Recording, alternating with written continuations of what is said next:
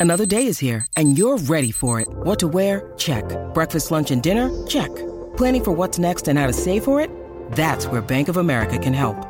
For your financial to-dos, Bank of America has experts ready to help get you closer to your goals. Get started at one of our local financial centers or 24-7 in our mobile banking app. Find a location near you at bankofamerica.com slash talk to us. What would you like the power to do? Mobile banking requires downloading the app and is only available for select devices. Message and data rates may apply. Bank of America and a member FDIC.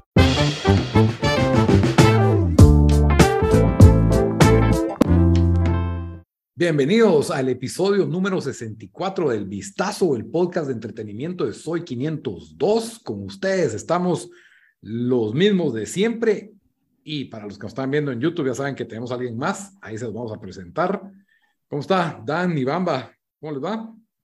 ¿Qué onda? Bien aquí para listo. No sé si es la primera vez que grabamos cuatro episodios en una semana, pero, pero aquí y en dos días, porque ayer grabamos los tres y hoy, y hoy grabamos el cuarto. Así que mira, semana de récord para, para, para, el, para el vistazo. Sí, hombre, toca, toca mantener. Estamos alistando para hacer eh, repaso diario del mundial. Cabal, mira. no, primera ronda, no, narración, primera ronda, octavos. Ah, no, yo digo que por semana, Lito. Yo había pensado ah, cada por semana. pues, va, por semana, pues, está bueno, pues, pero la primera ronda se va en dos semanas y mucho, creo yo, y de ahí ya se va rapidito.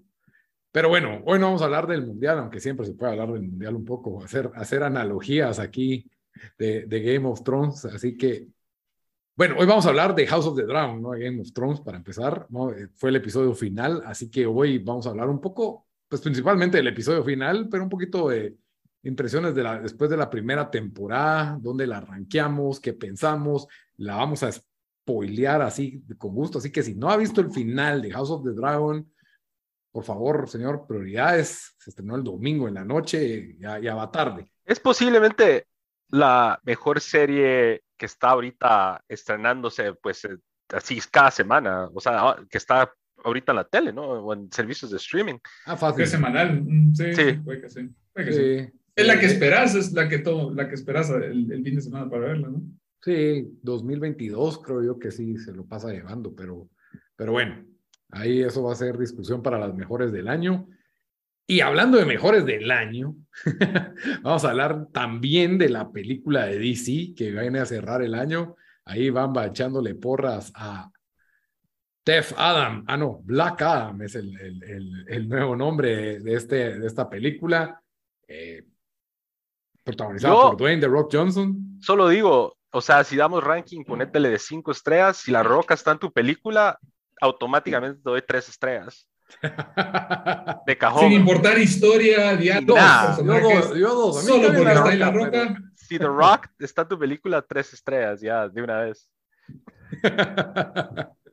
ya tiene tres y cualquier cosa que pase ya es ganancia después de eso. Eh, la verdad, probablemente así lo ven en taquilla. Entonces, pero sí, entonces después de que discutamos este, esta serie de House of the Dragon y su final, vamos a hablar de Black Adam y para eso es que trajimos a nuestro experto en cómics, Juan, alias Geekstuff GT. ¿Cómo estás? Bienvenido. Bien, bien. Muchas gracias, muchas Como siempre es un gusto platicar con ustedes y y más cuando es de películas de superhéroes, pero también me encanta hablar de, de cualquier serie o, o, cómic. Eso iba a decir de que también Juan está al día con House of the Dragon, entonces va, es, vamos a escuchar es. sus... Yo iba a decir sus... que lo íbamos a poner en mute para, para que... No, no, no, no, me pierdo, sí, sí, sí, no es de cómics. Dos, no, dos por uno, dos por uno. No, no, todo lo que es series también. De HBO, soy súper fan de las series de HBO. Así que ahí está, vamos a tener a Juan. Y bueno, como siempre les recuerdo que estamos en redes sociales para comenten ustedes qué pensaron de ese final de House of the Drown, qué pensaron de Black Adam, si les gustó o no, qué piensan de nuestras opiniones, porque van a ser un poco diversas aquí, eh, tanto para House of the Drown como para Black Adam. Ahí tírenos basura o dennos like o apóyennos con quién están más de acuerdo, coméntenlo, estamos... A mí, porfa, no me tiren basuras, por favor, a mí no. está, Bamba lo está pidiendo, muchacho. Pero bueno, sí, ahí tampoco a mí, en, tampoco a mí. En Instagram, no, no mi ego. Facebook, Twitter, eh, como el Vistazo Pod. Y también, si ustedes quieren, para escuchar este show, ustedes lo pueden, este episodio, ¿verdad? Este podcast, show, ¿verdad? Eh, lo pueden escuchar en iTunes Podcast, en Deezer, en Spotify, en todos los lugares donde se escuchen podcasts, solo nos busca como el vistazo. Y si no les basta con escucharlos y también nos quieren ver porque mucha gente escucha sus podcasts en YouTube, eh, váyanse al canal de Soy 502, ahí hay un playlist que dice el vistazo, están todos los episodios, ahí los pueden escuchar y los pueden ver, ahí también pueden comentar, opinar de lo que se les dé la gana, se los agradecemos mucho, siempre el like, el subscribe, en todos lados. Y para, antes de arrancar, siempre les recuerdo que todos los, todas las opiniones y comentarios emitidos durante este episodio son ajenos a Soy 502. Ellos no avalan ni son responsables de ningún comentario o opinión controversial como los que va a tener el de, el de House of the Dragon aquí o el de Black Adam. No sabemos porque Black Adam tenía su carga política en la película, así que también entra en discusión.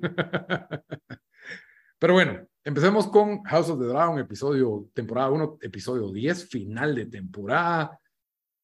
Expectativas. ¿Quién quiere empezar con sus expectativas de, de este final? Eh, bueno, si quieres arranco yo. ¿Y cómo no las llenó? no, eh, no, yo, o sea, yo, yo sí, como digo, eh, bueno, como se van a enterar, ahí todos teníamos un poco expectativas diferentes, pero yo sí no me imaginé que íbamos a tener una gran guerra solo por cómo se está desarrollando eh, pues cómo se está desarrollando el, el tema, ¿verdad? ¿Qué pasó iban? Entonces, eh, definitivamente lo que si me imaginé iban, iban a haber unas mini batallitas en algunos, con algunos, eh, en algunos pueblos en, ¿cómo se llama? En eh, Westeros. En Westeros. Pero no, no en ningún momento me, me, me, esperaba como que íbamos a ver estas grandes batallas eh, por, por, ese mismo, por eso mismo. Lo que sí es que o, o, también me esperaba lo que, lo que habíamos dicho en el episodio 9, ¿verdad? Que no sé si ya estamos de unas con spoilers, digo que sí, ¿verdad? Porque quién no va a estar viendo, pero, pero de que iba a haber una muerte que iba, pues, pues a desatar todo y, y creo que lo tuvimos, así que... Spoiler alert. Ok, sí, aquí sí vez con spoilers, así que ya están avisados, ¿verdad? Tuvo la, la muerte que, que va a catalizar la guerra. Eh, expectativas, Bamba. Eh, yo, parecido como Dan, yo creo que ya la temporada en general, antes del final, eh, se puede considerar que fue un éxito. O sea, a, ahorita ha generado bastante interés del público y, y, de hecho es un tema, creo que ahorita más popular que la serie de Rings of Fire. Que, Rings of Fire. Esa cosa, Rings of Power. así, de, así, de, así de mala es que ya la olvidé en mi mente. No, Rings of Power. Ah. Eh, que tuvo pues... Yo la terminé, yo la terminé. Vamos a poner... Valiente. House of the Dragon versus, versus Rings of Power. Yo voy en la 3, entonces, pero sí la voy a terminar de ver para ti. Entonces, la expectativa, yo, yo creía que este final de temporada pues iba a servir como para para ir alineando las historias de la segunda temporada, que creo que dijeron que va a ser, ¿qué? ¿Cuatro temporadas de House of Dragon? ¿O No sé. cinco? Creo Sí, había así había dicho George R. R. Martin, había dicho que el- Ah, bueno. ah, Cinco. no me acuerdo si cuatro o cinco temporadas, diez episodios cada una para, para contar bien la historia. Sí me recuerdo haberlo leído. Entonces, yo creo que ahorita, cabal, como dijo Dan, nos, nos y fueron alineando lo que se viene para la segunda temporada y la verdad me gustó. O sea, hizo lo que tenía que ser, nos dio el típico momento de Game of Thrones de final de temporada. Estamos en expectativas, Bamba. Calmate, calmate. Bueno, pero Calmate. mi expectativa se, no, me gustó el final de la temporada.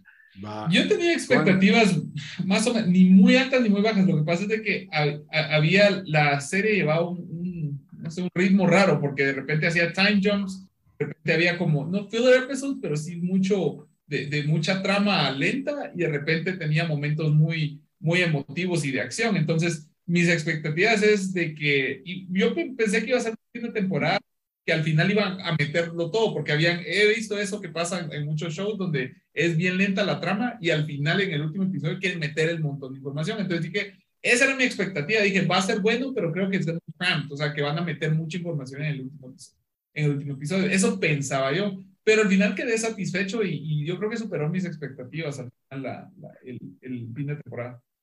Yo tenía expectativas muy altas porque, bueno, la, siento que la fórmula de Game of Thrones tradicional siempre tenés un clímax en el episodio 9 y en el 10 Cierto, como que empezás a, a poner las piezas para la otra temporada. Cierto, cierto. Y en este, en el 9, no tuvimos un clímax, tuvimos un cliffhanger ahí al final del 9, cuando Renny saca el dragón y no dice, no dice Dracarys y, y todo el mundo pues medio tenía controversia por eso. Entonces yo dije, episodio 10, ya vamos a estar los dragones dándose era que, por cierto, se llama House of the Dragon el show, no House of Labor, porque vimos partos en este show, en este, esta temporada, pero no vimos casi que nada de dragones, decepcionado por eso, en mi opinión. ¿Cómo que no vimos nada de dragones? No vimos Hubo- casi dragones. Estaba No, lleno de dragones todo el show. No, de una batalla campal ¿Sabías? de dragón con Ah, Hubo una escena de sí, Never Ending. Story cuando eh, Cinco Aemon se minutos, roba al cinco dragón. minutos, en- Never- Se llama House of the Dragon. En el otro, en Game, Game of Thrones esperamos ocho temporadas para ver un dragón crecido. Aquí era de entrada. Y House of the Dragon para mí, Pero si viste, yo viste necesitaba cuando- más. Entonces, yo dije aquí ya íbamos a estar full on, ya estaban en batalla. O sea, ¿qué, qué más necesitas para una No, guerra? nadie Ya- estaba en Es batalla. que esta es la precuela. está, o sea, Aegon- está- están armando las piezas. Aegon se declara el rey, eh, usurpando el trono, por así decir, el derecho de Ranira. ¿Qué más necesitas? Ese Ah, Lito no. cree que Nos tenían ponen- Twitter en ese entonces y podían ver inmediatamente cuando Entonces- la coronación, el live stream. No, pero si te saltaste 10 años de un episodio al otro y 5 años de un episodio al otro, o sea, Pero habían dicho que Esto es como- más esto es como- tiempo.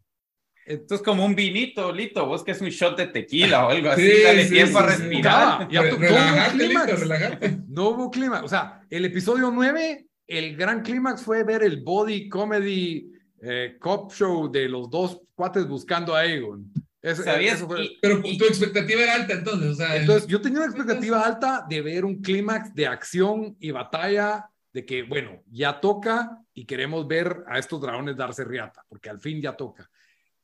Y perdimos 20 minutos del valioso episodio en un parto otra vez. Y el otro parto. Ala, pero eso estuvo su valor, bastante, y bastante. ahora vemos este parto que da shock, pero es Intenso. que ya, ya usamos un parto para shock, porque tenemos que repetirlo otra vez? porque Y- estaban cerrando la temporada. Entonces, estaban cerrando un ciclo. En fin, creo que me quedó de bien, me quedó bien. La temporada en su conjunto va bien, es buena, pero no se compara con las primeras tres temporadas de Game of Thrones. O sea, yo la pondría No, pero nunca, nunca iba a llegar a ese nivel. Yo creo que si alguien esperaba eso, ahí está el error. O sea, pero yo creo que fácilmente entra entre las 10 mejores series de este año cuando vamos a Sí, el final. Primero, esa es la primera. No, yo estoy de acuerdo, pero estoy hablando del final. Yo creo que ya tocaba, ya tocaba, ya habíamos tenido como, como que la olla de presión que se está calentando, tocaba que estallara aquí. Y, Nito y no quería un, un No remix de Black Adam con, con House of Dragon así, batalla non-stop. Pero, pero mira, todas las temporadas de Game of Thrones tienen No, su buena sé, batalla pero, al final. Pero, es que no. recordate que si La hubieran primera no hubo batalla. Porque no había presupuesto. La sacaron Ah, la fue pero- fuera de cámara. No, No, había no presupuesto. hubo. No, No, Es cierto, Pero Lito, no hubo batalla. Si, si hubieran sacado, si hubieran sacado batalla, gente, gente se hubiera enojado. Están haciendo la misma fórmula del, del- de Game of Thrones, que no la sé qué. fórmula funcionaba. O sea, Pero vos mismo la fórmula ganadora. la misma música. Es que la misma música no es la misma fórmula, pero la- eso es diferente. ¿Quién te entiende, Lito? ¿Por qué están usando la misma música del, del, del otro show? Este es otro show, pero o sea, querías otra música, pero, la- pero sí La una... misma fo- quería un clímax. O sea, que es mucho pedir Pero, ver ¿qué una más batalla que de del- soldados, dragones. Que el, que, el, que el niño muriéndose porque se lo come el dragón. Y decime si no fue épico. Yo no me lo imaginé. Sí, dije, fue épico. dije, No, lo- yo desde que vi al, al dragón ese en el fondo, cuando el niño se bajó, ah, ya valió madre ese chavito. De hecho, antes, cuando él dijo, mamá, Perfect, mom. este se va a morir, dije, o sea, no, no, que dijo, mom, I'm scared, I'm afraid, se va a morir, o sea, lo, lo, era, lo estaban cantando, ah, se va a morir. O sea, Es desde que mom, I'm scared, vas a morir. yo estoy leyendo los libros, eh, el libro, y hay, pero voy por el principio, ¿verdad? Así como tres generaciones atrás. Y hay una escena muy similar entre un dragón grande y un dragón pequeño. Entonces, cuando ves el aterrizar el, el dragón de Lucio, se llama, o Luceris, no sé cómo se llama el niño. Es- Cuando lo ves aterrizar. Luceris, va, a mí me pareció como raro que los soldados como que ni reaccionan, como que, qué chingados, ¿no? están viendo un dragón, todos se cagan, va, pero como que no reaccionan mucho. Y de ahí ves al fondo eh, ¿cómo se llama? Porque ya se cagaron antes. Ah, exacto, exacto. Entonces, cuando ves el Era dragón como gigante, Godzilla y Gotsuki. eh, ajá, cuando vi el dragón grande dije, ah, valió, verga. O sea, ahí sí, ahí dije yo, eh, Pero, sa- ¿sabes qué pienso? No. O sea, bueno, yo creo que todos se dieron cuenta que, digamos, él, ninguno de los, o sea, el grande lo que quería, este, el, el, él lo que quería es quitarle el ojo, no lo quería matar, o sea, siento que quería Mesweton, vamos. Y sí, él, solo está bulleando. ajá, lo estaba bulleando, y el chavito no quería que su dragón lo atacara, porque ambos dijeron, escúchame a mí, o sea, eh, sírveme a mí, los dos, y ahí cuando, cuando se lo comió, el del ojo hizo una cara como, de, ups. Cabal, cabal, no, no fue intencional. Lo que pasa es que hay que acordarse aquí que Amon fue víctima de bullying reiterado Sí, de parte de los hijos de Ranira. sí. Pero y de tiempo, hecho ya de tiempo. grandes, ya de grandes. Más, no, más el bullying vino más de su propio hermano, que ahora es el rey. O sea, el, el hermano, También. porque el hermano era el grande y era el que instigaba Sí, a los cierto. chiquitos a hacerlo. Cierto, cierto, cierto. Es cierto. Pero, Pero, di- dale, dale. dale. en, en la escena donde él hace el brindis que tengo atrás, el otro le ponen un cerdo enfrente y se empezó a cagar de la risa de él. Y entonces, cabal. o sea, no olvida a Amon. Amon no olvida y dijo, lo voy a chingar. Y Yo creo que no lo quería matar, pero... Pero sí le quería quitar el ojo. Pero sí, pero él sabía que no lo iba a hacer, pues. O sea, no, el Miro no se iba a quitar el ojo ahí, pues. Pero él sí se lo hubiera podido quitar. O sea, que iba a haber algo fuerte, iba a haber algo fuerte. O sea, él. Sí, él estaba empujando los límites. Yo, yo creo que quería provocarlo a una pelea o algo así. No, no sabemos a qué extento. Eh, pero yo sí creo que no lo quería matar. Y creo que siento que el- el- la serie trabaja muy bien esto. Ahora que, pues, que estoy leyendo el libro, que los sucesos en el libro no te dicen cómo, o sea, como que están narrados por los Meisters. Ah, Entonces- ya, ya, ya. Entonces, cuando pasa un suceso, por ejemplo, que se murió el rey Varys, ¿cómo Ajá. se llama? Viserys, Viserys, no. Viserys. Viserys. Viserys, Viserys, va. En el libro te dicen, y muchos rumoreaban que fue envenenado, y muchos rumoreaban que, que le dijo, que, que le dijo a Alice Ent, eso. O sea, vos no sabes si lo dijo o no. Vos no sabes si lo envenenaron o no. Ba- Bamba, ¿cómo va el partido de los Patriots y, y los Bears que andas a ver ahí? Ando, es que Lito me perdió en su rant de como 30 minutos. ¿Cuánto acaba de No. pasar? Para todos, los que, para todos los que están viendo en YouTube, el Falta de reflejo del juego en los lentes de Bamba. Ahí va, down. Vaya que era el juego y no era un como OnlyFans, una cosa así. No, pero es- a, a eso voy. O sea, me gusta cómo el show probablemente no te deja claro todo y te aclara mucho más que lo que, que lo que pasa en el libro, ¿verdad? Es como un, un close-up a eso. Pero sí, o sea, para mí el show es el del año, pues creo que no se me ocurre ahorita otro show que sea mejor que este en 2022. Ah, The Boys, ahora yo creo que se va The Boys, The pound Boys. for pound ahí. The Voice pone batalla. The Voice pone esta temporada The Boys no fue mi favorita. Ah, para mí sí fue el top. Fue bien buena, pero A mí me gustó. Pero como no me invitaron al, al podcast cuando fue Boys, entonces no sé. Ah, eso fue culpa de la próxima. No estabas, Ah, estabas ese día, no me acuerdo por qué fue. Ah, son bromas, son Estoy pensando qué series de este año. Succession, ¿no? No, Succession el Succession año desde el año pasado. pasado. Pero terminó este año, ¿no? No, fue el año pasado. Es que, es que a ese nivel. no, Industry temporada 2 estuvo bien Sí. buena, pero yo no la he visto, la O sea, verdad. si me dijeras que Succession fue este año, va, ahí sí, pero Succession. Umbrella Academy, más o menos. O sea, no Eh, también creo que fue The Weakest de las temporadas de Umbrella No Academy. fue mala, pero no. No, no, No fue fue mala, mala, pero pero- No tiene tela, ajá, no tiene. No, no, no. fue la más débil. Sí, tal vez sí. Ando viendo la lista a ver qué. Severance. Severance estuvo bien buena. A Lito no le gustó. La dejé tirada. Bueno, pues regresando al Bueno, tema, porque regresando vamos a tener un episodio todo dedicado. No sé, yo, eh, va, pregunta así, sorpresa. Si esto fuera un una temporada de Game of Thrones, si esta temporada de House of Dragon fuera una, una temporada de Game of Thrones, Mm. ¿en dónde la rankearían? No me tienen que dar el, el número exacto porque fueron ocho temporadas, pero creen que es como media tabla, está entre las últimas, porque yo creo que definitivamente es mejor que la octava y posiblemente la séptima temporada de Game of Thrones, porque fueron las, las dos que más me gustaron, pero Sí. no sé si es mejor que alguna otra. Eh, Tal vez no. Es que la, la Está como la mitad, siento yo. Es que No, las tengo tan temporadas. frescas como para ser exacto, pero sí siento que las primeras cuatro de Game of Thrones son imbatibles, así. seguro ¿Cuál no. fue, la de, ¿Cuál fue la de Battle of the Bastards? Esa temporada. Esa es como. Esa fue la sexta, o quinta, ajá. algo así. Sí, esa, esa estuvo. O sea, O sea, así, yo creo que está middle. O sea, no llega a este nivel. Tuvo una Pero es que es primera temporada. Es la primera temporada. Entonces no va a llegar al nivel que tuvieron otras de las temporadas de Game of Thrones.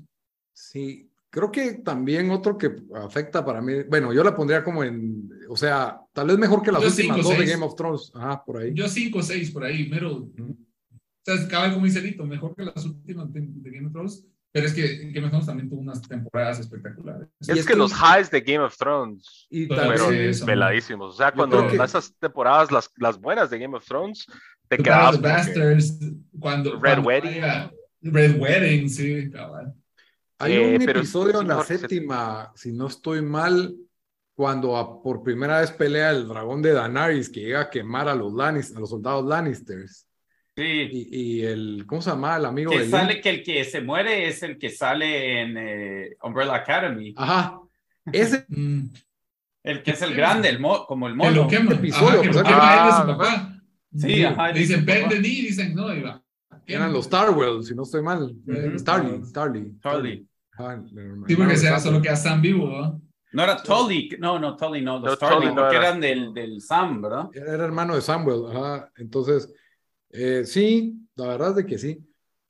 Otro problema para mí de la serie, que pues no es tan problema, pero no encuentro un personaje a quien irle. ¿No ibas Ah. Damon vos? No, pero es que Damon es un psicópata, o sea, eh, leí que le No, auto- Damon nunca me gustó. A mí, Amon, yo, Amon para mí ha sido mi favorito ahorita, se volvió mi favorito, pero. ¿Quién es pero no Damon? sé. Amon Es el del parche. el parche. el que tiene. Ah, él, él, yo creo que la batalla va a estar entre él y su tío.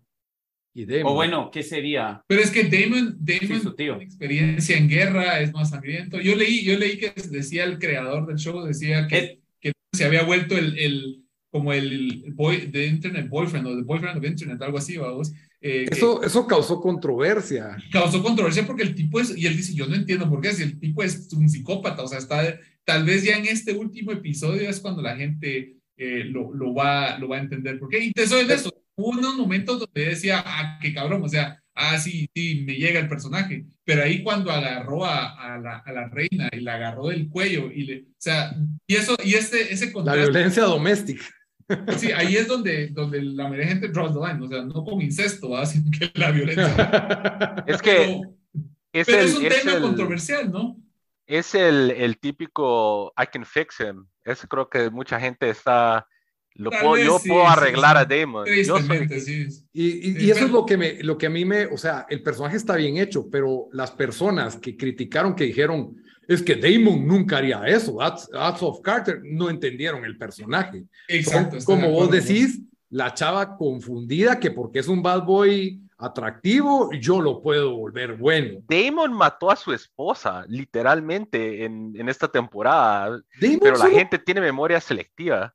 Sí, Sí, Damon se solo quiere a Ranira para ser rey. Él solo quería acercarse al trono. Por el poder. el poder.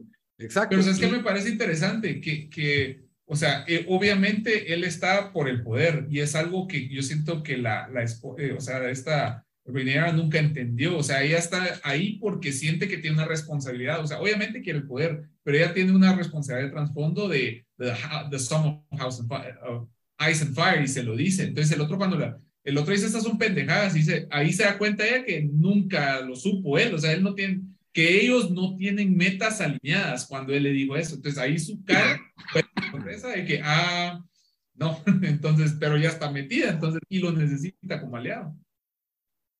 Sí. Va, otra, otra pregunta, ya que nos estamos metiendo más en toda la temporada. Para ustedes, ¿qué, ¿cuál fue el, el como que el número un momento de, de número uno momento de esta temporada? Eh, el highlight, digamos, el, esa última del dragón, cuando le cortan la cabeza, ¿qué, qué fue? Ah, El dragón Vega hartándose al otro dragón, porque para eso sí fue bien pelado. Lo, lo que pasa es que lo tenés, lo tenés fresco, pero yo creo que, que hubieron varios, ¿verdad? O sea, ese fue, para mí fue uno. Otro fue cuando Damon le voló la cabeza al, al, al hermano de, de Corlys. Ajá. Y o- ajá, otra escena que me pareció buena fue cuando Damon se metió a pelear con todos los... Ah, en, en los Ah, Stepstones. fue buena. Ah, de Stepstones. Esa A mí no me gustó escena- esa, esa fue lo... es- esa Muy. G.I. Joe, dijiste. De- del mocho ¿no? se fue a traer a Kraft King. y lo llevaba ahí en pedazos, pero, pero sí esa escena. Y, y la otra escena que me gustó, que, que lo único que la fregó es que no dijo Dracarys, pero cuando la, la- se me olvida el nombre, la hermana del rey, o sea, la que es- se estaba escapando en el, en el que, que ya, Renis. Renis. Rhaenys, Rhaenys, la ajá, cuando prima. la, ajá, cuando la escaparon de noche y ella decidió, o sea, cuando la querían sacar de la ciudad y ahí se metió y se metió y de Y agarra su... la y sale en el dragón y se le quedó y qué pues, o sea, esa parte me, me gustó. La- Que no dijo Dracarys. Sí, hombre, eso fue lo que, lo que la fregó, pero sí me gustó el hecho que, que, lo, haya- que el- ella haya procesado todo eso. Y yo creo que no dijo Dracarys por varias, varias razones, o sea, ella creo que todavía no estaba definida como del lado de, de Rhaenyra, o sea, sí creo que su, su alianza estaba más orientada a ella porque era la, porque la, la hija de su hermano y, y como que la que su hermano eh, Su primo. pero ella al fondo sentía ese como que resentimiento con ella porque le mató a su hijo, entonces por eso se, y que le estaba viendo la cara y que todo el mundo lo sabía, entonces ella como dijo, ah, yo, yo creo que lo hizo más por, por, digamos, la memoria de su hermano que porque quiera a Renea, pues, o sea, y, y, y yo creo que por eso dijo, no la quiero quemar porque tampoco se merece que yo le gane la guerra, así de como así, pienso yo. Eh, y, No, eso- y ella mismo lo dijo, que esta no es mi guerra para empezar. Correcto. Sí, sí, y, no, y que ella no iba meter a Driftmark sin. sin Que, que a mí también me hizo sentido, porque si te das cuenta, tenía si ella sentido. se hizo, si ella hace eso, primero se tira un montón de, porque hubiera quemado un montón de gente inocente. El mató un montón, rey. mató un montón rey de o gente. la familia real. Bueno, O- pues, o a pero gente inocente que en esos tiempos no, no importa, ¿me entendés? Yo- Era un asesinato político. Ya Era un cuando- asesinato político, que fue lo que por esa razón no lo. Pero es una, y se lleva a, a cuántos, al High Septon, a no sé quiénes más se llevan, ¿verdad? O sea, Sí, sí, sí, sí. y sea, eso era- eh, era en, un, Duke en, un, en un momento donde ella no sabe cuál es su posición con, eh, con Rhaenyra, que fue la que, según ella, mató a su hijo, ¿verdad? Sí, exacto. Correcto. Entonces yo entiendo su, su decisión. O sea, no, yo me, me hubiera gustado que los quemara a todos, pero también entiendo la decisión. Igual la reina ta- también tuvo la oportunidad de matarla. O sea, la reina también hubiera podido matarla. Alicent. Sí, o sea, la encerró, es cierto, todavía la iba a matar después, pero tampoco fue que de una vez y que le huelen la cabeza, sino aquí estás y te vas a quedar ahí hasta que decidamos qué hacer. Tampoco, yo creo que fue como que respeto mutuo entre ambas. De hecho, ella le dijo a la, a la reina, eres más inteligente de lo que pareces, se lo dijo a esta, Sí. Y y yo creo que ella siente empatía por ambas, tanto por, por, la, por Renea como por Allison, porque le, o sea, ella, yo creo que ella se ve mucho de su juventud reflejada, de que tuvo la oportunidad de poder y el peso de ese, de ese poder y cómo lo están manejando ambas, ambas eh, A mí también momentos, o sea, para mí, obviamente el del dragón, porque es como el nature is metal de, de House of the Dragon, de verse un dragón hartarse a otro así, de lado, y que fue, fue error del dragón de Lucius, porque él tiró el fuego primero, pero eh, la- los otros dos momentos para mí son los encuentros en el puente de la entrada de Dragonstone. Eso, eso. Casi- y con los dos con Hightower, ahí Hightower y Ah, Damon. sí. en- Cuando Damon se robó el huevo y lo llega a confrontar para que vuelva el huevo, y ahí Sí, llega sí, sí. Ranira en su dragón, y este, porque los dos estuvieron cargados de tensión, igual este que llega ahí y, y le lleva el papelito de Alicent a, a Ranira como para. Que ese que- papelito vi en Twitter un callback a uno de los primeros episodios de la temporada cuando están con el libro Ajá, es una página abajo de- del árbol. Es una página de ese libro. Cabal. Mm, sí, pues. Como, como diciendo, hey, somos amiguis, yo por eso no te quería, porque y el, y del Pero es que no lo quiere como- hacer, es, es cierto. No O se quieren matar. No, no se quieren matar. O sea, desde el inicio, ella dice, o sea, Addison dice, perdonémosla, démosle la, démosle la oportunidad, no quiero matarla. Y también eh, esta Renera también tiene cierto cariño, o sea, sí hay una amistad de, de trasfondo, o sea, creo que sí, sí había un cariño genuino en su momento y ellos como todavía tienen memoria de eso y tienen, se, se aferran a esa memoria, a esa amistad, pero ahorita... Pero ahí, ahí es donde yo siento que este, el papá de Alice en Hightower y Damon van como 10 pasos adelante, como que Ajá, vas a tener sí, que, sí. ma- va- vamos a tener que matarnos, pues.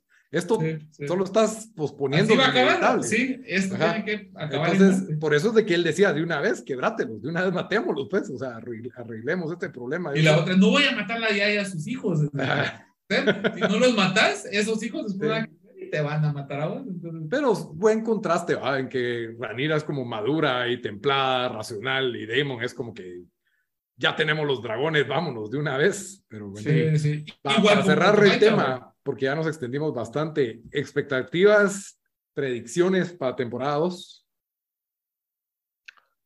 No sé, es Game of Thrones, van a haber muchos muertos y nos van a dejar un cliffhanger para la tercera temporada. O sea, no, Bueno, ese que pero, hay, ¿quién hay se va? grandes Chupo? rasgos.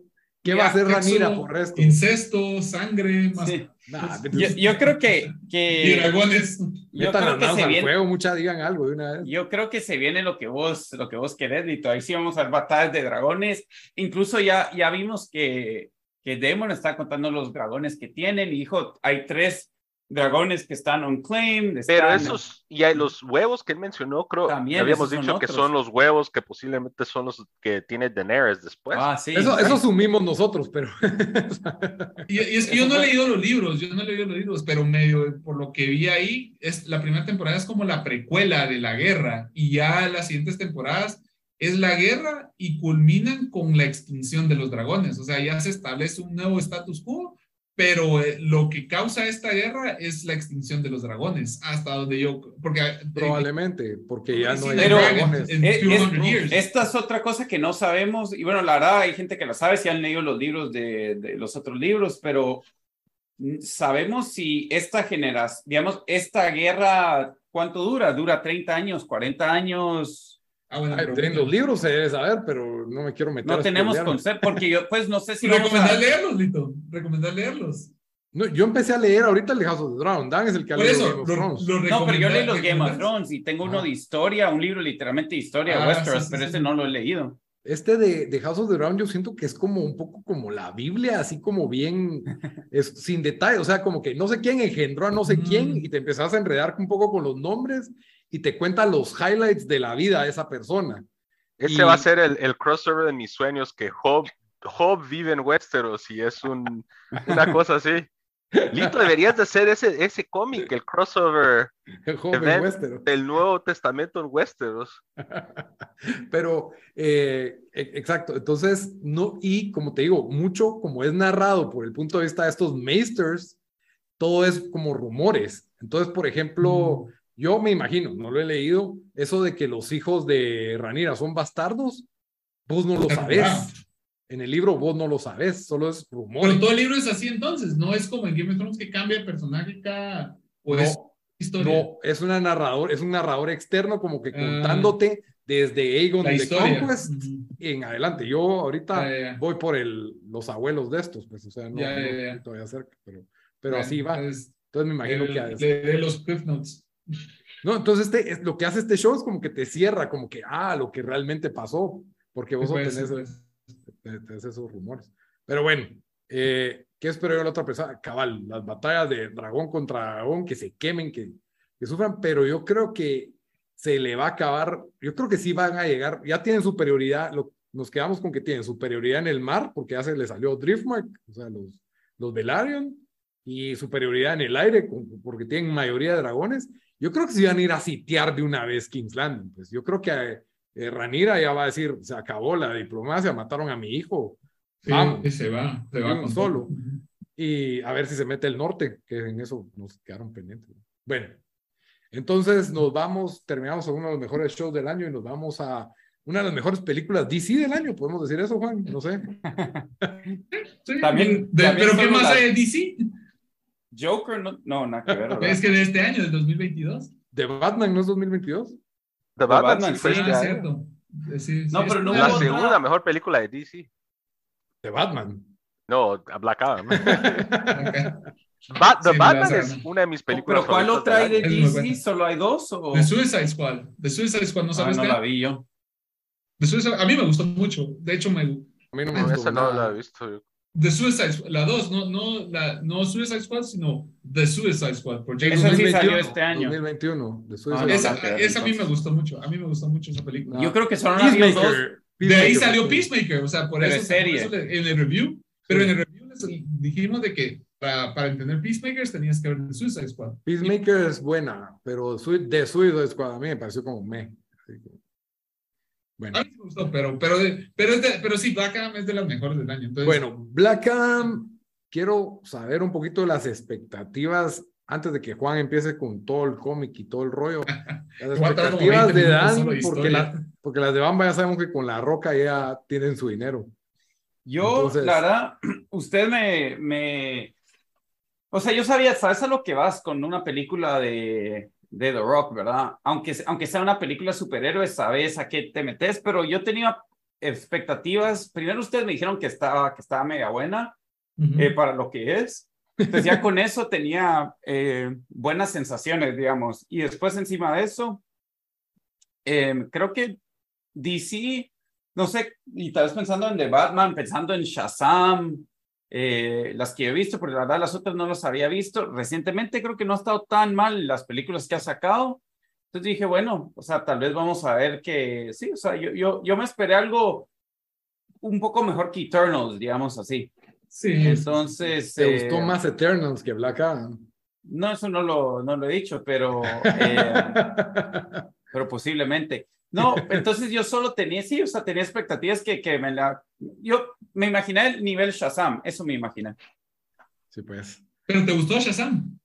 Sí, o sea, fue disfrutable, sabías lo que ibas. sí me gustó. ya, ya, ya. Ah. Ok, para mí, expectativas, cabal, La Roca, y yo, yo esperaba Aquaman, que a mí me gustó, y es una película bien tonta, pero bien divertida al mismo tiempo. A mí no me gustó. Ah, la fue buenísima. Aquaman. Entonces, yo lo que Yo ni la sentí- pude terminar. siento que es casi igual, Aquaman que Black Adam, son bien parecidas, bien tontas, pero me, ya sea que voy, me quito la gorra de la cabeza para no pensar en nada y, y ahí se va. Hay momentos bien pendejos que no se pueden ignorar, pero bueno, ahí está, pasa el rato. Eh, antes de dar nuestras calificaciones, Juan, contanos quién era Black Adam, porque yo sabía Ah, que yo era el malo de Shazam. Era el malo de Shazam, eso sabía yo. Y por Sí. cierto, me perdí los primeros cuatro minutos de la película, así que si me los querés contar de una vez. Eh, Contaron la historia básicamente de Shazam. Es que, como todos los personajes superhéroes, de, especialmente cómics, y siendo tanto tiempo, pues han tenido diferentes orígenes y son algo complicados. Pero originalmente, eh, Shazam, su primera aparición fue en Marvel Family en 1945, que en ese entonces no era DC Comics, sino era Fawcett Comics, quienes eran los, los que eran dueños de, de Shazam. Y empezó que él era un guerrero, mal, eh, un guerrero eh, que, el, que es el de Wizard lo escogió para ser su, su heredero. Pero ahí poder mató al faraón y entonces el otro lo, desva- lo, lo mandó a, la- a una estrella muy lejos y regresó muchos años después ya para enfrentarse a Billy Batson que le había quitado su puesto. Eso fue en los 40, o sea, él no, después de que lo derrotaron en, ese, en esa era, no volvió a aparecer hasta que DC compró Fawcett Comics y compró a Shazam, que en ese entonces se llamaba Captain Marvel. Entonces en los 70 ya bajo esa, esa línea, entonces eh, modificaron un poquito su origen, de, muy, muy similar a lo que miran en la película, digamos de que sus, eh, él era un guerrero eh, y servía al reino de Egipto. Pero eh, ahí cuando él servía, de hecho sus aliados eran el hechicero Nabú, que de Nabú salió Doctor Fate, y también el príncipe Kofu, que era el ancestro de Hawkman, eso en esa narrativa. Bueno, la cosa es de que en- a este personaje le mataron a su familia, entonces él regresó, salió de Egipto y se fue a- al, al reino de Kandak, que era donde era su familia, y decidió que lo mataron a su familia no por culpa de que él había, los había abandonado, sino porque el rey y todos los gobernantes eran inútiles. Entonces yo voy a poner orden aquí, asesinó a todos los, los guerreros y él se volvió el nuevo rey de Kandak. Bajo esto, entonces ya el, el, hechicero Nabú lo metió un- en, un escarabajo, un amuleto de escarabajo y lo metió, sepultó en la tumba de, de un faraón por muchos millones de años. Luego, los papás de Billy Batson eran, ¿cómo se llama? Eh, arqueólogos y con uno de sus descendientes lo buscaron. Cuando lo buscaron, entonces ya nació nuevamente el eh, Black Adam y, tomó posesión del cuerpo de su, de su descendiente. Eh, mataron a los, a los papás de Billy Batson y se volvió como el villano de Shazam. Shazam luego se enfrentó a él, batallaron, lo desvanecieron, logró ganarle y lo mandó a una estrella muy lejos. Muchos años después regresó acá, ya reformado, y dijo que iba a hacer una buena, iba a usar sus poderes para bien, reformado y se unió a The Justice Society of America, que es muy similar a lo que está pasando ahí en, en, la película. Ahora, en la última, en la última eh, New 52, que es la nueva, eh, digamos, la nueva continuidad de DC, su origen lo mezclaron, es todos los anteriores, lo, mezclaron los dos orígenes anteriores y hagan de cuenta que en la película de Shazam, el papel de Dr. Savannah, que es el que saca a todos los malos y es el principal antagonista de Shazam, ese era el papel de Black Adam en las cómics. De hecho, en la película originalmente Black Adam iba a salir en la película de Shazam como el malo, pero The Rock quería que él tuviera su, su propia interpretación y su propia película. Entonces, hasta ese punto, digamos, así va Black Adam. Luego, en la, más adelante, empezó a evolucionar de ser un full-on villain o un villano a un antihéroe. Y actualmente apoyó a los héroes que quedaron luego de que muriera la Liga de la Justicia en las cómics actuales. Entonces, Black Adam ha sido una evolución del personaje que ha sido malo, bueno, antihéroe, y actualmente es como the bad boy de, de, de DC, y es alguien que mata, que asesina, Punisher con, con los poderes de Superman. Ese es hasta el momento quién es Black Adam. Que es lo más o menos lo que vimos en la película. Es más o menos lo que vimos. Es como antihéroe, más que Correcto. un villano. Y si te das cuenta, está ligado a Doctor Fate y Hawkman, porque son otras muy largas historias de ellos, pero sí está ligado a ellos y a The Justice Society of America. Para los que no saben, The Justice Society of America es la, los que estaban antes de Justice League, porque en, en los años 40, 50 no estaba The Justice League todavía y la primera aparición de grupos de superhéroes, de hecho, fue The Justice Society of America eran varios héroes que salieron ahí como El Flash es el casquito y Jay Garrett, el Green Lantern de la capital. Exacto, the, the, Bronze Era Superheroes. Fue uno de mis problemas con la película, pero. Entonces. ¿Qué, ¿qué problema, perdón? No, de que no tenía ni idea quiénes son, de que me tenés que dar una, dame una historita, como me dieron con Shazam, o como se llama el cuate. El, cuate que vuela, el Doctor Strange de DC, y el gigante. la del aire y el gigante, el Ant-Man de DC. Ahí está. Te los puedo decir si querés, pero Atom no sé si Smash. los... No, no. Quiero la biografía de Atom Smash, dice No, solo decime quién es Justice League of America. Justice Society of America. Society of America. En Que por cierto, me ha- Ajá, no, solo voy a decir de que, no, o sea, ya, ya me entendí quiénes son, pero me da La- risa la porque película, gente ¿no? lo va a ver y van a pensar que son eh, como el, ¿cómo se llama? El equivalent del Marvel Team. Avengers. Sí, los Avengers, que, que, es como, ah, es copia de los Avengers, yo qué sé, como el... Van a decir Parecen- Doctor Fate es, le copiaron Es a copia- Doctor Strange. Strange, sí. Güey, por cierto, Pierce Brosnan me llegó. La verdad, Eso, Ese, decir, ese la verdad fue lo bueno en la película, genial. cuando nos metamos a hablar de eso. Buen pick. Sí, genial. pick. Pero sí, Justice Society of America es un grupo de superhéroes de los de, los de la Liga. La, era la precuela de la Liga de la Justicia. Ahora, aquí como que Eso mezclan, no sé si porque me perdí el principio, pero ¿por qué? Porque yo me este Justice Society of America y, y está a cargo de Amanda Waller, que es la del Suicide Squad. En la película sí, pero digamos en las cómics originales, Justice Society of America es antes de Justice League. Y de hecho, en Crisis of Infinite Earths, y separaron. Entonces, Justice Society of America es Earth 2, es Tierra 2, y Justice League of America es, es Earth 1, porque Ok. superhéroes, entonces como que los pusieron en, en mundos diferentes para que no fueran, para que no compitieran unos con los otros. Y es que la continuidad de DC ha sido tan compleja que los han mezclado, separado, mezclado, separado, mezclado, separado. Y Justice Society of America se caracteriza porque tiene los Bronze Age superheroes, mientras the Justice League of America tiene los Silver, Bueno, eh, Flash, Superman, Wonder Woman, etcétera, y Green Lantern. Y los otros tienen la versión anterior. aquí, eh, bueno, ya empezamos a hablar de la película, de aguas con spoilers por si se nos va uno. Bueno, mencionemos de que eh, la- los primeros cinco minutos son sin spoilers y después ya metámonos a spoilers, digo. Ok, Sí, sí, sí. bueno, entonces, para mí es una película que, como le, le decía a Bamba, así como en el- los géneros de terror hay un subgénero que es el slasher, para mí este es el subgénero de películas de superhéroes, le llamaría el smasher, porque solo vas a ver gente rompiéndose, o sea, superhéroes destruyendo todo, todo el tiempo, muy al estilo de Transformers, muy al estilo de, de Aquaman, cosas muy exageradas. Y, Sí. y la trama no tiene ningún aporte intelectual o de profundidad que, que, que puedas sacar de ahí. Entonces, eh, es muy superficial, pero si ya sabes que vas a eso, no, no tratan, por muy poquitos momentos tratan de ser algo más.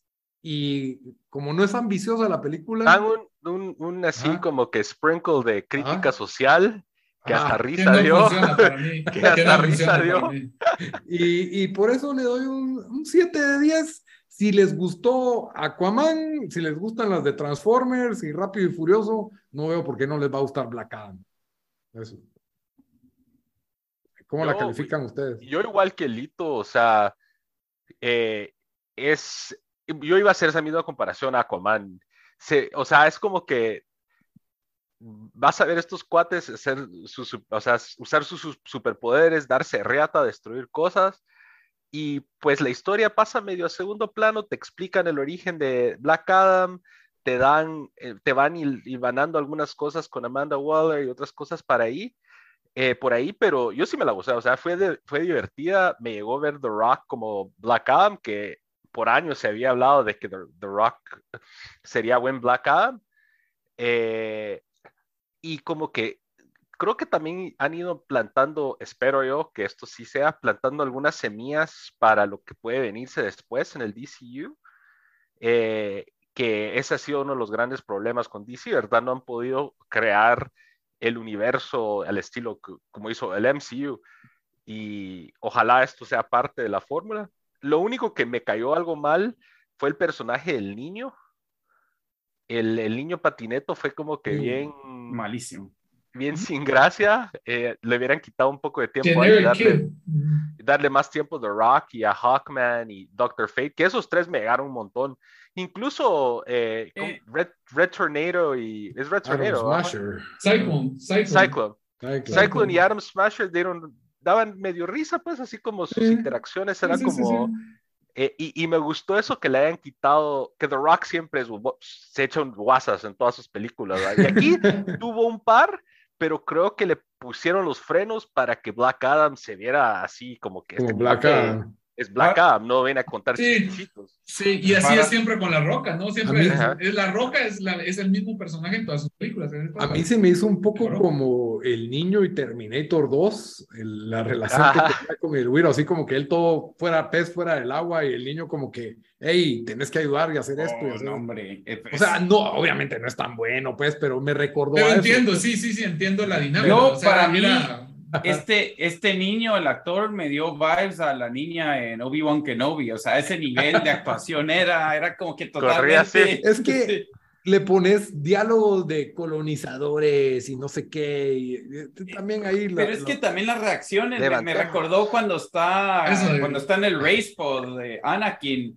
¿Me entendés? Casi como que van a matar a su mamá o a su tío y él como que no se asusta, lo, lo, lo, ajá, lo salvan y sabía que lo ibas a lograr. No sé, es como que, como que no tiene nada de entiendo. miedo. Entiendo yo que pues, la existencia de ese personaje, porque si yo soy un para niño unirlos. y yo miro, yo miro eso, Pero o sea, no, hombre, pero que te dé miedo si van a matar a tu mamá enfrente de tus ojos. El niño ni ha reaccionado. está pues. Black Adam. Pero es el tipo de película que es, y es. Pero, ¿sabes cuál es mi crítica más fuerte que ese niño? O sea, sí entiendo lo, lo malo del niño, pero ¿sabes cuál fue mi crítica? Cuando él le da un speech a un montón de chavos y dice, bueno, vamos a ganar. Y se va, y hace esto, y van a bajar unos, unos éricos. Sí. O sea, eso sí me pareció súper, súper cursi. ¿no? Levantémonos contra los que nos roban nuestros Ah. recursos y Cabal. eso fue bien chistoso, el, el intento de hacer Eso fue bien social. cringe. Eso fue bien cringe, la verdad. sí. Oh, Cringe, sí. Fue bien O sea, cringe, pero mm. me dio risa que yo creo que los, los Spoiler y los directores saben que fue, como que se nota que solo lo tiraron ahí solo porque, bueno, tenemos que hacer una crítica aquí Para, para quitar un cheque en la lista. para checar lista. de que nuestra película es involved. Entonces Pero- me paró dando más risa que otra cosa. Yo creo Bueno, que ya- fue al final que se les ocurrió que dijeron, mucha, es que solo son vergazos toda la película. Solo es la 90 roca dándose Ah, verga. necesitamos un a eso mensajito. A eso vamos. O sea, yo Entonces no se les ocurrió los- meter esa mulada, ¿no? Yo no estoy diciendo Ah. que fue algo bueno, solo estoy diciendo cómo se les ha ocurrido, pues. Yo, yo la verdad, yo le di, yo le di un putaje de 5. Creo que tiene algunas cosas buenas. Eh, me pareció que necesita más carisma de, de, de la roca. No le dieron suficientemente, suficientes líneas. Tuvo algunas buenas ahí, eh, de las que esperabas. pero sí yo pensé que los, los, el guion para los, para los personajes secundarios y en sí los, algunos eh, personajes secundarios bien malos. Algunos de esos superhéroes sí parecían sacados del CW. ¿Cómo se mira Hawkman? Se mira bien pelado. No, no, no, se mira virgos, pero yo digo, cuando los oís hablar, o sea, peor que Cena the Warrior Princess. Y ese cuate, el actor que hizo Hawkman, me llegó un montón. O sea, Hawkman es uno de esos personajes de que si no lo presentas bien, se mira goofy. Cabal. Y, salió goofy, siento yo.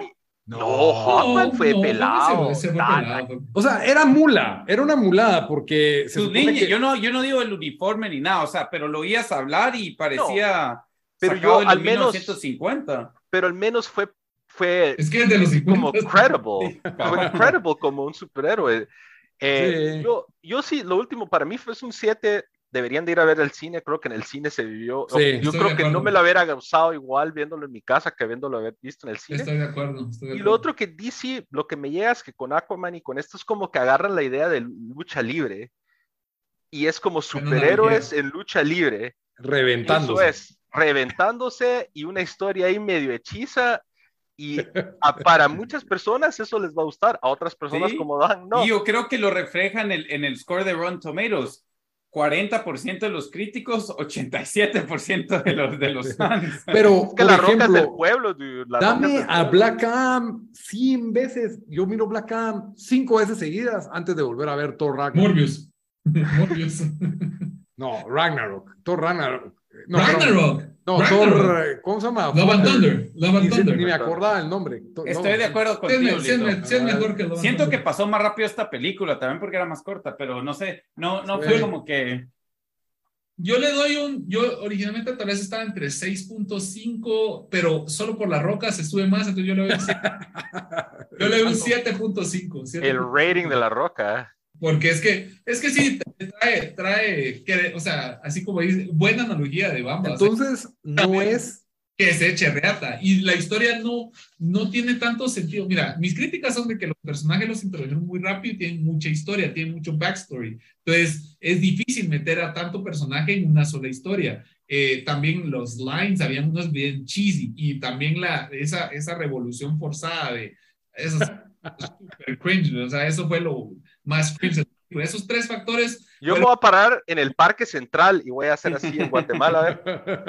Levantémonos contra nuestros ¿Cómo que van a levantar a vos? Como que hay una tendencia en las películas de que alguien más pelee, ya sea civiles o niños, peleen alrededor del superhéroe. Sí, por, sí. No sé, como, que, quieren darle Los verdaderos héroes somos nosotros, Algo así, pero me parece Pero no, para mí no funciona, ya dejen de hacer eso, por favor. Yo no me quiero dar reata. Dejen de chance a, los, a los superhéroes, No, no, eh, para eso están. No, pero, pero, pero habiendo dicho eso, sí siento que las batallas fueron muy buenas. Eh, eh, Doctor Fate también, mucha gente no lo conoce posiblemente y solo va a decir que es un copy de Doctor Strange, pero pero creo que un, buen papel. Él, sí estuvo bueno. Yo creo que el, que el perfecto para, para, ese, para ese papel. Y hasta su, su spoiler, lo que le pasa a él al final, eh, creo que ayudó al personaje. Entonces, eh, de lo mejorcito, aparte de La Roca, obviamente fue Doctor Pay y Aaron Smasher también. Para mí fueron los, los personajes. Yo digo que esta película, pues, spoilers de así de mucho contexto no tiene, pero hay un spoiler. No, nos metemos a spoilers entonces. el, el, spoiler, pero en realidad, o sea. Todo el mundo sabía. Es, ahorita sí lo han visto. No, ahorita es la escena de el after credit scene. Ah, sí, yo sé. Ah, yo no sabía. Yo no sabía, tampoco. Yo no quise saber hasta yo sí, yo sí sabía porque estaba all over the internet. O sea, y hasta la roca salió. Yo no sabía, pero después entendí por el hito se emocionó tanto. pero es que estuvo bien pelado, la verdad. Yo también me emocioné cuando lo vi. Es que la manera que lo hicieron, porque yo en realidad no leí mucho sobre la película. Yo no quise, ah, entonces, pero sí sabía que vio un, eh, lo único que vi un headline que decía el end eh, la escena final de Black Adam o de escena post crédito sirve la mesa para lo que viene en el DCU, una cosa así. De ahí me senté a ver y está eh, Black Adam en, su, como, en las ruinas del palacio ese y llega un dron y el dron es un video de Amanda Waller básicamente diciéndole, mira, de Kandak no salís pisado, no vas a estar Esa es tu prisión. Esa es tu Nadie te va a prisión. aguantar tus chingaderas. Y si, y si te salís de esa mierda, te va a caer. Y Black Adam, pues, todo macho, Como ¿Quién- que- ¿quién- Bring them all.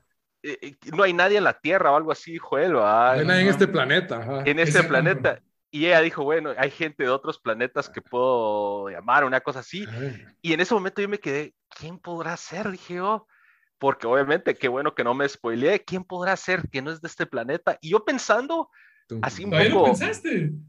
no, porque dije, no es de ese planeta, entonces Y tal el- vez no vive en Yo este Henry planeta. Cavill lo tenía algo fuera del DC Universe. Ajá, yo, yo lo tenía de Witcher en mi mente.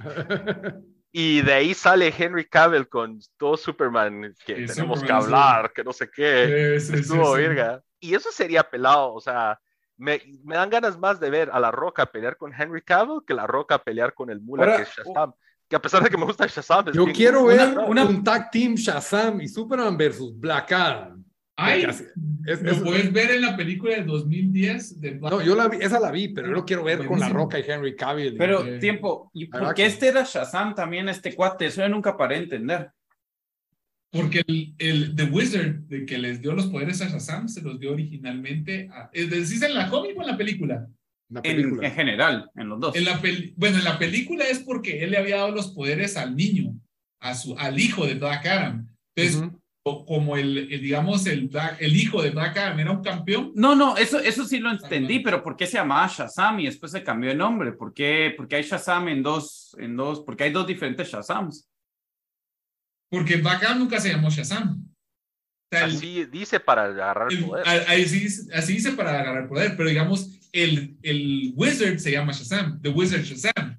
Entonces, Ah, y, que y, el, y el. Shazam de Shazam también agarró de ahí el poder. Exactamente, o sea, es el mismo. Ah, ya, ya. De hecho, es el mismo actor, el Philip Doju. No me acuerdo cómo se llama el, el, el morenito este, pero es el mismo actor y es el Ah, mismo. tenés razón, ahora que me recuerdo, tenés razón, sí. Que Shazam es un acrónimo.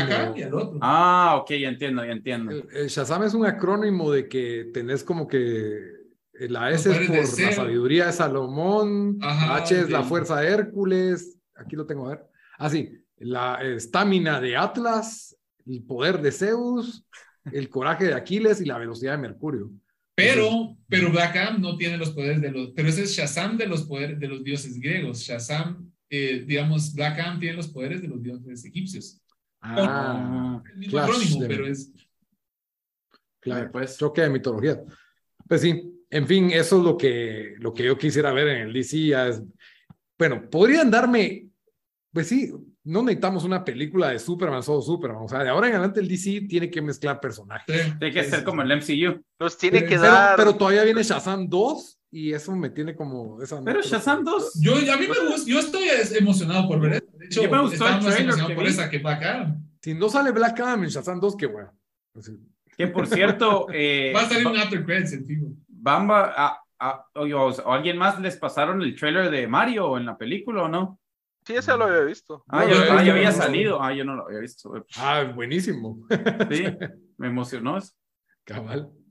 Pero bueno, yo creo que con eso terminamos nuestro review de Black Adam. Así que ahí no había, no había que discutir mucho spoiler. Como siempre, antes de terminar todos los episodios, les damos una recomendación de la semana, algo que ver, jugar o qué. O leer. Juan, ¿qué nos vas a recomendar vos, el invitado? Y de una vez de- contarles a todos dónde te encuentran en tus redes y, todo, promuete ahí. Pues también pueden encontrar en mis redes de prácticamente solo Instagram, GeekStuffGT, donde yo comparto mis reviews de cómics, pongo portadas de mis cómics, algunos dibujos, algunos videojuegos. Eh, entonces en GeekStuffGT en Instagram me pueden encontrar bajo ese nombre. Y mi recomendación de la semana es algo que, de hecho, tuve mucha respuesta en, en- Instagram con esto. Eh, yo soy muy fan de las películas de los ochentas, especialmente de Back to the Future. Eh, que es una de mis películas favoritas de, de los ochentas. De hecho, shout out a una amiga, Perla Morales, que es de México, y siempre platicamos de esto, y le recomendé hace poco esta, esta, esta cómic. Eh, se llama Back to the Future. No sé si- No se ve mucho, Gus, pero... Ahí se ve mejor. Ahí. Ahí. ahí. Ah, ok. Transformers Back to the Future. Es, Ah, un. Es un crossover. es un crossover entre los Transformers de los ochentas con Marty McFly y Doc, Doc Emmett Brown. Eh, es, es una locura de historia y obviamente es como Saturday Morning Cartoon, vos, entonces, pero hace de cuenta que mezclas Days of Future Past y mezclas Transformers con, con Back to the Future y eso se trata. Entonces, eh, no voy a decir mayor cosa de eso, pero realmente es, es la historia de que Marty y, el Doc Emmett Brown en sus viajes los, los ven los Decepticons y deciden que ellos quieren apoderarse de esa tecnología para viajar en el tiempo y apoderarse del mundo. Entonces, le roban el, el carro a, y, y, hacen un Transformers o un Decepticons con el, con el carro de... El DeLorean. Con el DeLorean, ajá y lo usan para cambiar el pasado donde no existieron los Autobots. Entonces ellos, cuando regresa Marty al, al, a su tiempo, se da cuenta de que todo cambió y ahora los, los Decepticons son los dueños, digamos, de todo el, todo el, el mundo y, están, y ellos son los Overlords. Y Biff es el teniente o el, el humano que está a cargo de... Que, Qué chistoso. Entonces, e, es súper chistoso y no tiene mucho sentido muchas cosas, pero te da gusto volver a ver a, a Marty McFly, de enfrentarse a los, a los Decepticons y volver a ver los Transformers salir. A mí personalmente me gustó, el niño dentro de mí estaba muy emocionado, sentía que estaba leyendo una caricatura de los de Sao y con personajes con los que, digamos, de, me identifico de, de, de Widow, ¿vamos? Entonces, a mí me gustó mucho, entonces se le recomiendo Transformers Back to the Future. Muy bien, gracias Juan por la recomendación. Bamba, ¿qué te vas a recomendar? Bueno, yo voy a recomendar una película que salió este año que se llama Fresh. Es eh, película original de Hulu, pero en Guate está en Stars Plus, ¿verdad, Lito? Star Plus, sí. Star Plus. Es una película de horror que lo que les recomendaría es no miren el trailer y no lean mucho, pero así a grandes rasgos. no lean, pero a grandes rasgos es una película que empieza siendo como un rom-com y termina siendo American Psycho y pasa un montón de locuras en ese proceso. Entonces, la verdad, es una película que dura, ¿qué? Creo que dos horas. Eh, Aquí la tenía, mano. Dos horas y pico, que para mí usualmente esto no... Eh, sí, son 114 minutos, dos horas. Casi dos horas. Eh, que eso usualmente para mí me espanta de las películas, pero tiene sentido especialmente para esa transición. Pero la verdad, súper recomendadísima. Sebastian Stan y Daisy Edgar Jones son los protagonistas. Eh, hubo momentos que yo me quedaba como que no podía creer, o sea, como que no tanto choqueado, pero así como no podía creer que se atrevieron a hacer eso, no, no podía creer que, que agarraron ese rumbo. Entonces, la verdad, en esta época de Halloween, eh, bastante recomendada, se llama Fresh, imagínense un rom-com que se vuelve en American Psycho, y eso es todo lo que tienen que saber. Muy bien, gracias Bamba, en Star Plus la pueden encontrar. Eh, Dan, ¿qué te vas a recomendar? Bueno, estamos en el, en el mes de, de Halloween, entonces, pero yo no, yo no tengo conocimiento de películas de horror como Obama o, o, Lito, pero sí les voy a traer algo que, que vi ya la tercera temporada, eh, lo habíamos hablado de hace un par de semanas que regresaba en, en octubre, Misterios sin resolver, volumen 3, regresó con los primeros tres episodios. Este, um, eh, esta, eh, esta, la semana pasada, no sé, no sé cuándo salen los otros tres, pero los van a ir sacando cada semana. Y solo por ver el segundo episodio de esta tercera temporada, ya vale la pena para mí toda la temporada. Eh, el primero es un, es, es un misterio. El primero fue bueno también. No, fue bueno, pero es como que triste, no te deja buen sabor de boca. Es triste y es así como true crime y están las familias y la familia involucrada y cabal, como vos decís, paras como que sintiéndote mal por ellos. Sí, pero, pero el, el segundo sí es, es de, pues, eh, de un acontecimiento que yo, la verdad, creo, creo que conozco un poco más que la mayoría de la gente cuando se trata de, de, de UFOs y material de extraterrestres, solo porque me interesaban en ver documentales y cosas de eso, leer, pero yo nunca había oído de este caso en 1900, ah, fue 94 por ahí, ¿verdad, Bamba? En los 92 o 94. Sí, por ahí.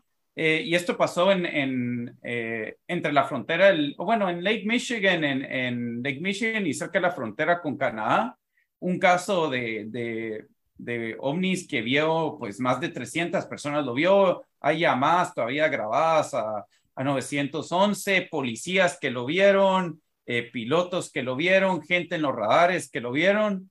Eh, y pues nos, nos, eh, nos cuentan de, de ese, de, de, ese misterio desde las perspectivas de muchas personas, entrevistan a muchas personas porque obviamente bastantes están, todavía están vivos. Y, y sí, no sé, creo que nos está dando más de lo que nos dio. si hubiera que yo, que, que nos dio las primeras dos temporadas, si hubiera algo para alegar de Misterios sin resolver que hacían en, la, en los episodios de, de los noventas, de la serie de los 90, es que no nos dan ninguna actualización de, las, de los otros casos. ¿Verdad? Que sacaron en los... Sí los daban a veces, sí los No, daban a veces. que- Antes, pero no había videos de los nuevos. Ah, de los nuevos casi Por- no. a eso, no- a eso ajá, me, sí, me refiero de que no, no había ninguna actualización de las primeras dos temporadas porque habían casos, obviamente, misterios sin resolver y, y yo me tuve que meter a ver a Google ahí que, que había, entonces eso sí me gustaría ver, pero, pero sí, si quieren ver, eh, sí, o ese tipo, ese tipo de material, es- ese tipo de cosas, eh, miren el, el volumen 3 de Misterios sin resolver en Netflix. Muy bien, perdón. Eh, En Netflix, ahí donde todo el mundo lo puede ver. Bueno, yo voy a traer una recomendación que está disponible. Es una película que dura como una hora cuarenta, la verdad está corta. Eh, está disponible en Paramount Plus. Es una historia, es, es, es argentina y es una historia de la vida real. Eh, se llama El Gerente. Y la verdad es que es, yo diría que es como una comedia feel good, no sé cómo decirlo en español, eso de que como medio chistosa y, y al mismo tiempo, pero no es una comedia típica, sino que tiene como que su, mensaje está basado en la vida real y se trata de este gerente que en Argentina eh, ellos sí tienen una, una empresa que fabrica y distribuye electrodomésticos, tel- televisiones especialmente. Y antes de cuando Argentina estaba tratando y sufriendo la clasificación a Rusia del 2018, a él se le ocurrió lanzar una campaña de que si Argentina no se clasificaba, te devolvían el dinero de tu tele. Y que fue una campaña que se hizo ultra viral en, en Argentina. Y, y justo, si no para los que se acuerdan, Argentina cómo clasificó ese mundial en el último partido, tuvo que, tuvo que clasificar. Entonces, la verdad, la película, si no sabes de fútbol y no sabes de historia del mundial o clasificación, la sufrís, porque es, es lo, que, lo que se juega. gerente. Lito. Ya le dijiste a todos que hay que Es un todo. hecho histórico, es un hecho histórico el mundial. Yo ni ya sabía yo, ni había puesto yo atención la vez pasada, ahora ya no puedo ver esto. Pero ¿Cómo dice no, que se llama? la- El ¿Cómo se gerente, el gerente. Eh, La ¿En qué, película en dónde está? en Paramount Plus, que Ah, está de oferta en, para los que tienen la empresa de color azul, porque solo hay dos en este país monopolizado. Eh, para los que tienen esa, está como a 18 quetzales el mes, los primeros dos meses, así que pueden pagar eso y verla tranquilamente y aprovechan a ver la Liga Premier inglesa de una vez. Pero dejando eso, la película es chistosa, es buena, eh, tiene buen ritmo, eh, se identifica mucho no solo con la, con la cultura argentina, sino que con la cultura latina de las burocracias, lo- los problemas que pueden tener los latinos en las oficinas. No es tu típica oficina gringa que, que tiene o que estamos acostumbrados a ver en la tele, que tienen todo bonito y todo listo, ¿verdad? Y ahí está como que la historia de, de la crisis de los 40, tiene un hijo adolescente rebelde y no sé, está muy buena, muy buena, es, es chistosa y de verdad vale la pena verla. El gerente en Paramount Plus. Bueno, entonces con eso terminamos el episodio número 64. Hoy sí hablamos de todo un poco, eh, House of the Drown y Black Adam. Espero que les haya gustado. Ahí se acuerdan de comentar, ahí se acuerdan de seguir, de likear, de todo lo que se les ocurra. Hasta la próxima. Adiós. Adiós. Vemos.